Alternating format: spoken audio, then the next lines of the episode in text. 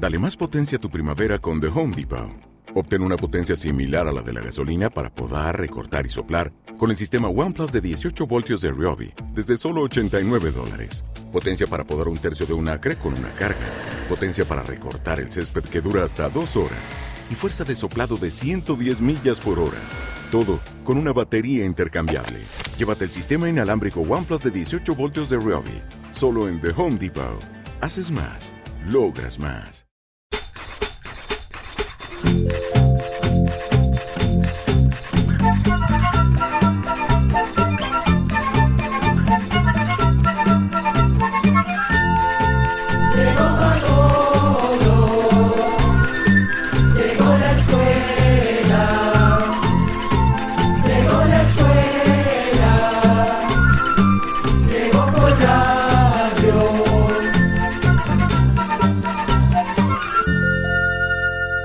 1964, en las faldas del volcán Irazú, mientras el coloso lanzaba fuego y ceniza, los habitantes del surco compartían sus vivencias con dos personajes visionarios, Manuela Tattenbach y Roderick Thun. En dos direcciones aprendían y enseñaban. Así nació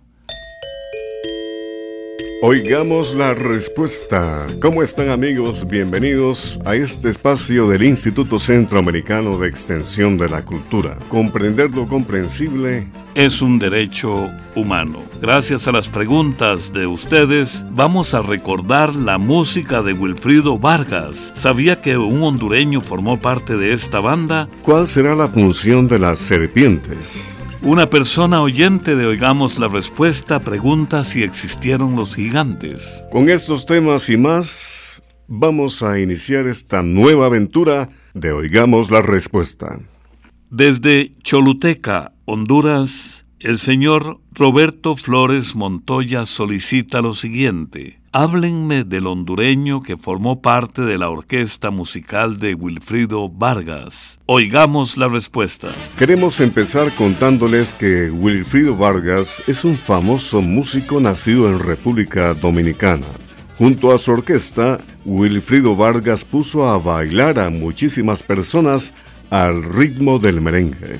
Pues bien, tal y como nos dice nuestro oyente, don Roberto, durante un tiempo un hondureño formó parte de la orquesta de ese afamado músico. Se trata del hondureño Jorge Gómez, quien se unió a la orquesta de Wilfrido Vargas en la década de 1980. Jorge Gómez, que es originario de la ciudad de Tela, en Honduras, antes de unirse a Wilfrido, formaba parte del conjunto hondureño Los Profesionales. Se dice que un día Wilfrido lo escuchó cantar y lo invitó a formar parte de su grupo en República Dominicana.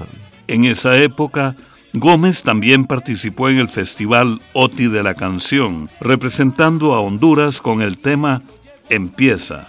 Antes y especialmente desde el año 1975, Jorge había integrado otros grupos musicales hondureños como los Lumbers Boys, los Monjes de Tela y los Costeños. Con la orquesta de Wilfrido Vargas, Jorge Gómez grabó nueve discos. Es recordado porque fue el cantante de temas tan famosos como El jardinero, El loco y la luna y Soy un hombre divertido. Tras varios años de cantar con ellos, Jorge Gómez regresó a Honduras y luego se fue a vivir a los Estados Unidos con su esposa y sus tres hijos. Desde entonces solamente ha grabado dos producciones de música cristiana.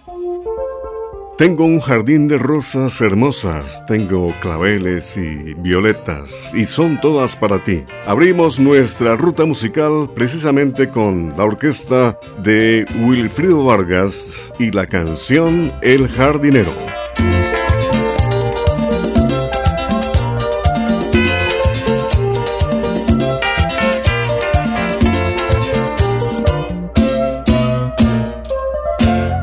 Tengo un jardín de rosas, son hermosas. Tengo un jardín de rosas, son para Ay, tengo un jardín de rosas, Tengo claveles, tengo violetas, Violeta. tengo pompones, pompones. también miosotis. Yo las cultivé porque un día te quiero ver aquí y te entregaré en mis flores todo mi amor por ti. Te veré caer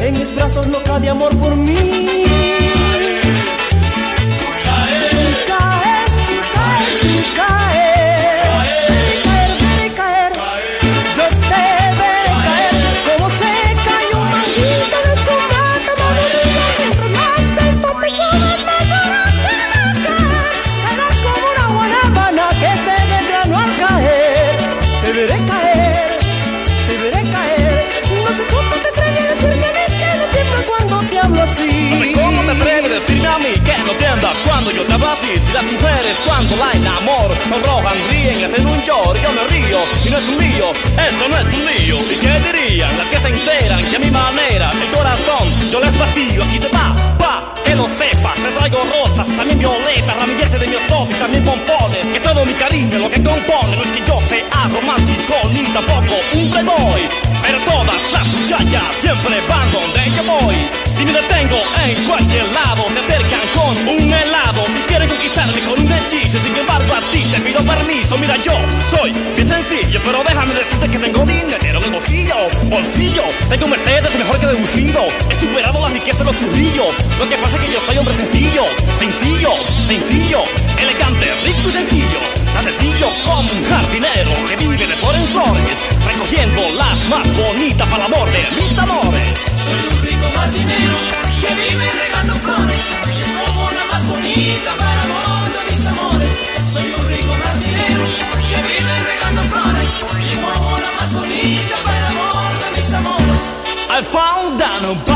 pass. Everybody knows now who's the best. Best on the east, best on the west, best on the soul, best on the way. You're rock your back and move your body. No, that's no, beat and gotcha. Let's go, man. Sakate, you gotta do it, do it, do it.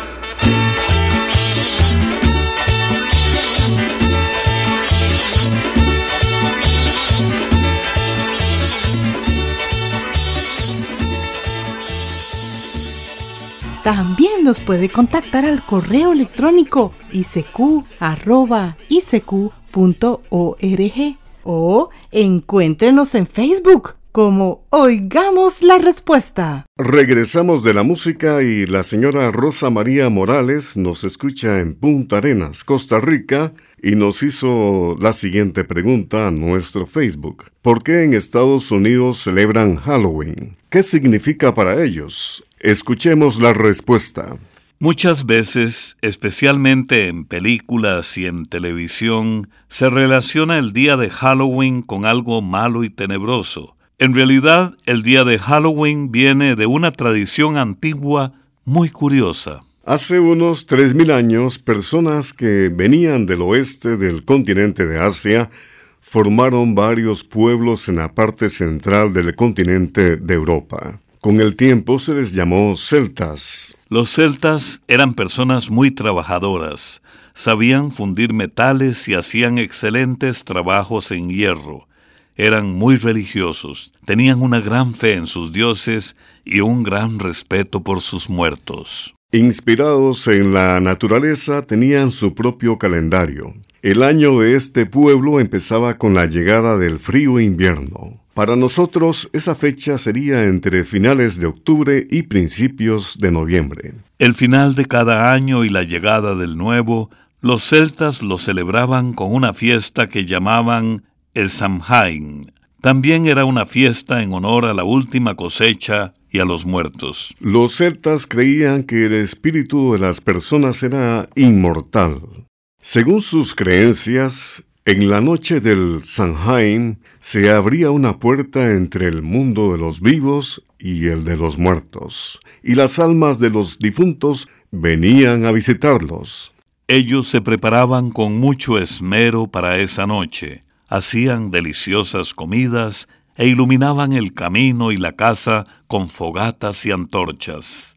Así, por medio de la luz, las almas de sus parientes llegarían a sus casas sin perderse para encontrarse con sus seres queridos. Esa costumbre de los celtas y esa devoción hacia los muertos fue tomada por los cristianos. Por eso es que en muchos países se celebra el Día de Todos los Santos y el de los fieles difuntos el primero y el 2 de noviembre.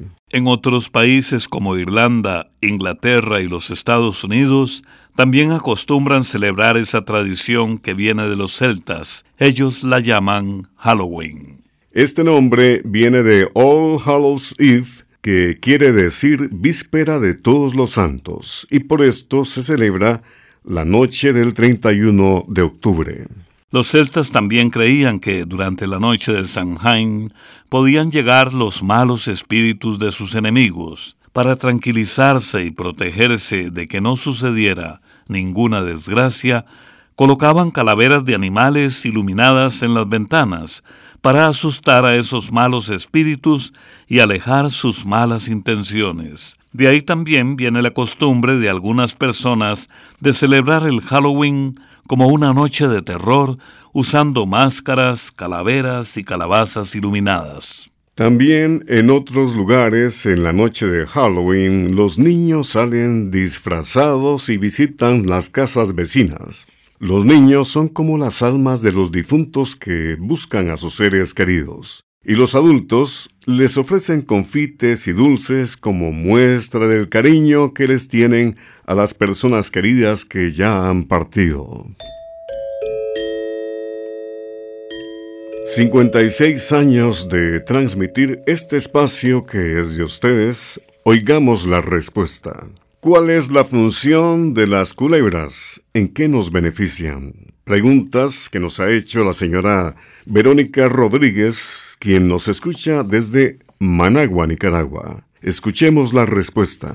Aunque muchas veces las serpientes nos provocan temor, son muy importantes para la naturaleza. Imagínese que las culebras, tanto las venenosas como las no venenosas, se alimentan de roedores que para muchas personas son una plaga, tales como los ratones. Y mientras lo hacen, no dañan los cultivos. Es decir, mantienen un equilibrio de ciertos animales que se reproducirían a grandes cantidades si no existieran las serpientes y otros animales. Las serpientes prefieren mantenerse escondidas la mayor parte del tiempo y no persiguen a las personas.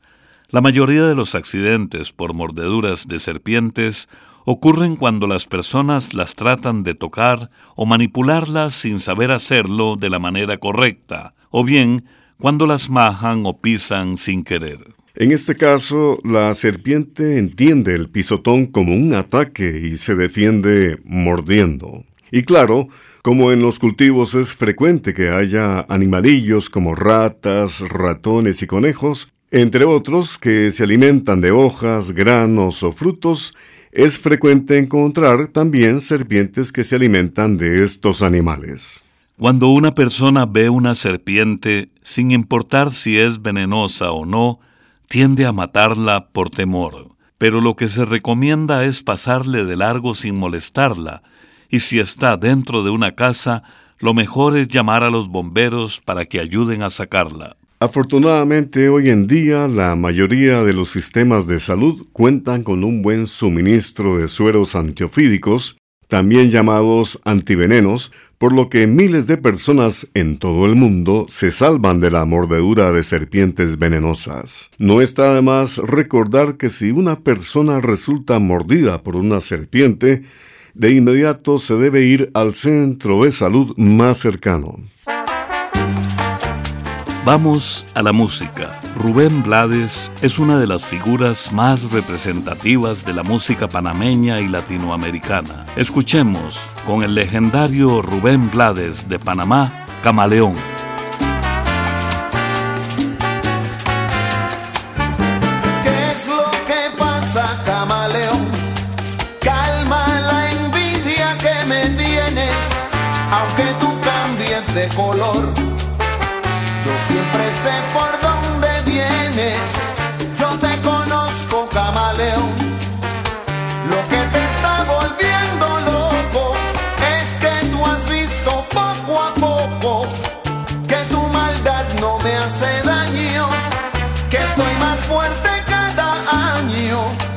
Eso te está rompiendo el corazón.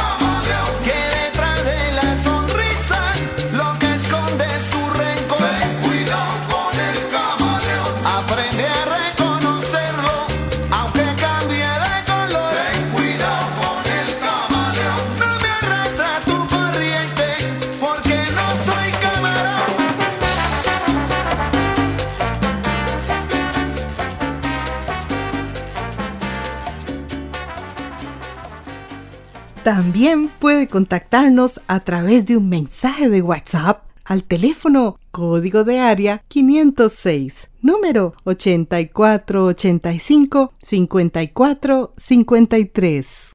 ¿Cómo surgió y quién inventó la imagen de la Catrina? Es la pregunta que nos hizo un estimable oyente desde la ciudad de Pavas, en San José, Costa Rica.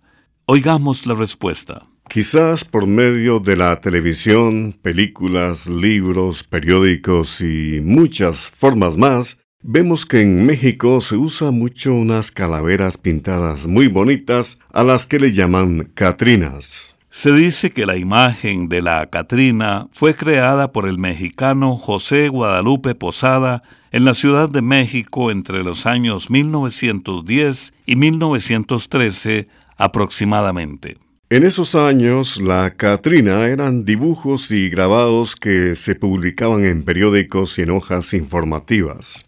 Al principio estos dibujos eran una crítica a ciertas personas que vendían garbanzos. Se sabe que estos vendedores de garbanzos, por sus rasgos y por los registros sobre sus familias, eran indígenas, pero se vestían y se pintaban como europeos, como si negaran o dejaran atrás sus propias raíces. Entonces, José Guadalupe Posada dibujó una calavera vestida con un sombrero de plumas para hacer ver que había personas que llevaban una vida de apariencias. De ahí que también en México y en Centroamérica la palabra Catrín se use para hablar de una persona que tiene dinero y viste muy fino o elegante, y como se pintan las calaveras con trajes muy llamativos, se les llama Catrinas. A las primeras imágenes de José Guadalupe se les conoció como calavera garbancera.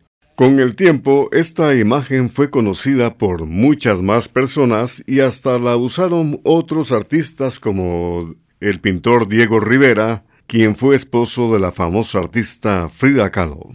Rivera pintó un mural en el año 1943 que se titula Sueño en una tarde dominical en Alameda Central. En este mural aparecen diferentes personajes y, entre ellos, una calavera vestida de forma muy elegante. Hoy día las imágenes de Catrinas se conocen en prácticamente todo el mundo y sin duda cada vez que vemos una pensamos en México, pues se ha convertido en parte de su cultura.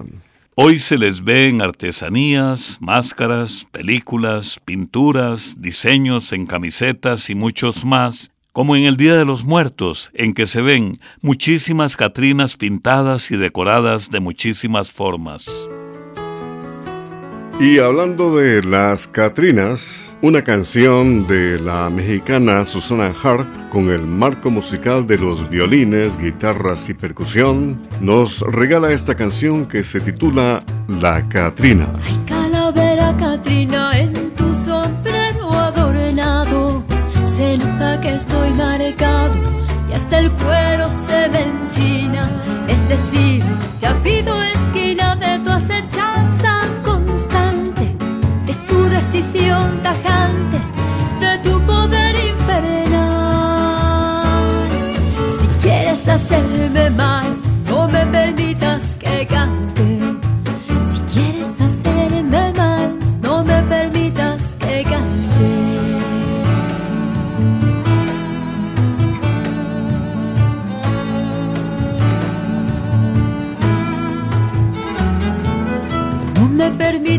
Cante porque te alejo maldita. Y en cada palabra escrita más fortalezco mi aguante. No me importa que elegante te vistas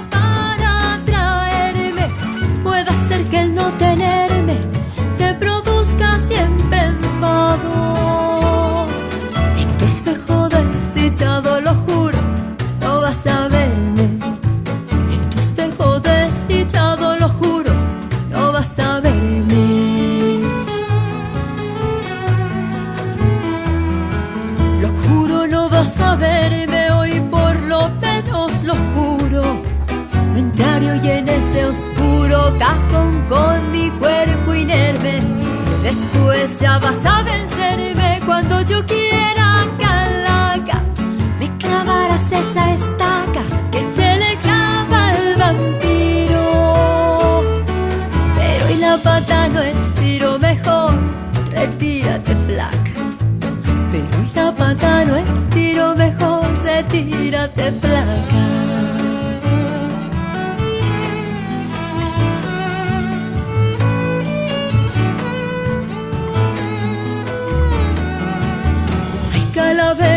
En tu sombrero adornado. Se nota que estoy marcado y hasta el cuero se me enchina. Es decir, ya pido esquina de tu acechanza constante, de tu decisión tajante, de tu poder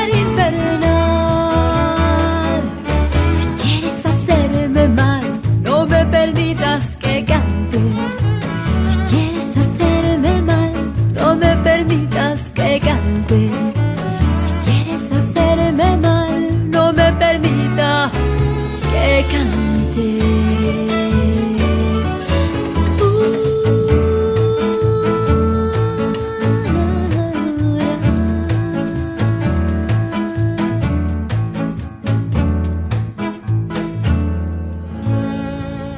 Regresamos amigos y aquí está la siguiente consulta del señor Raúl Guerrero. Nos escucha en Nueva Jersey, en los Estados Unidos.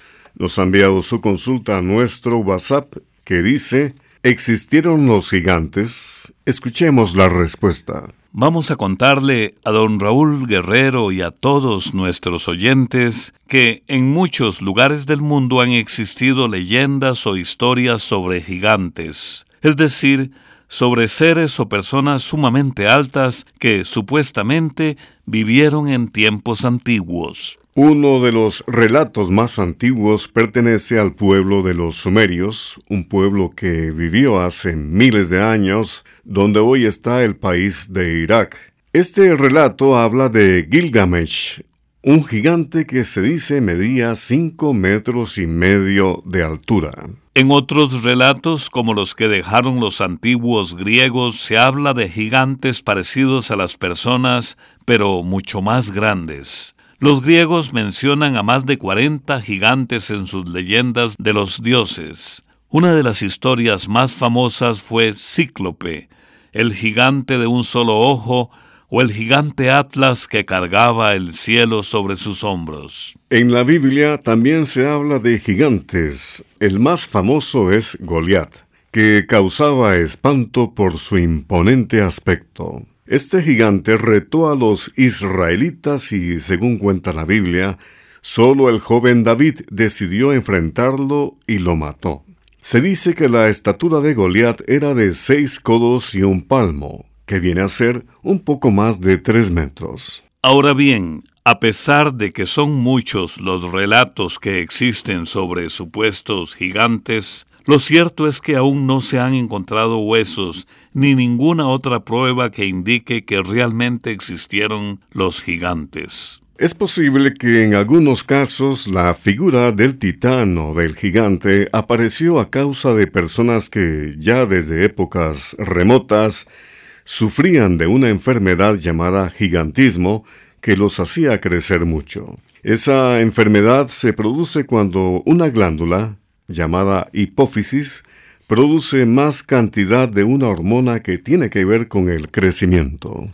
En otras ocasiones la idea del gigante surgió entre pueblos muy antiguos como una forma de entender las fuerzas de la naturaleza que los asustaban y los hacían sentir muy pequeños e indefensos. Otros quisieron dar esa imagen de ser gigantesco y todopoderoso a sus héroes y reyes como una forma de adornar y hacer más grandes sus cualidades y hazañas. También se dan casos de viajeros de la antigüedad que conocieron tribus donde había personas muy altas. Con el paso de los años, cada persona que oía esa historia le agregaba detalles de su propia imaginación, hasta convertir a esas personas en verdaderos gigantes. Pero, como le decíamos, hasta la fecha no han aparecido restos que confirmen a los científicos que los gigantes realmente existieron.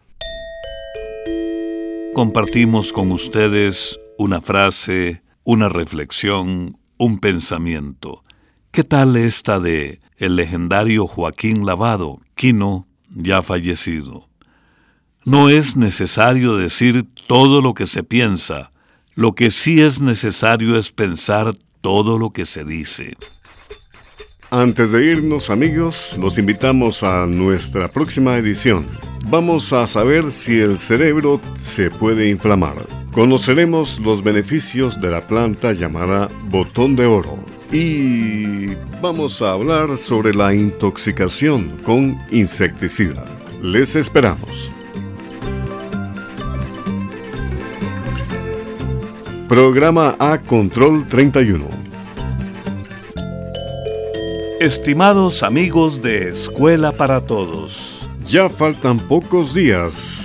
Muy pronto saldrá a la venta el libro Almanaque Escuela para Todos. Como siempre, con muchos cuentos, información útil y enseñanzas para toda la familia. Y en esta edición 2021, con información sobre la independencia de los países de nuestra querida Centroamérica. Y así llegamos al final del programa del día de hoy. Los esperamos mañana en este su programa Oigamos la Respuesta. También puede enviarnos sus preguntas al correo electrónico isq.org o encuéntrenos en Facebook como Oigamos la Respuesta. Recuerde que comprender lo comprensible es un derecho humano.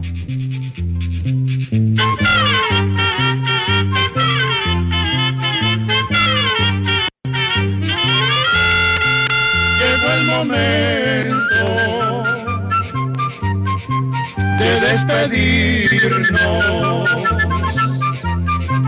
Se va a la escuela, se va cantando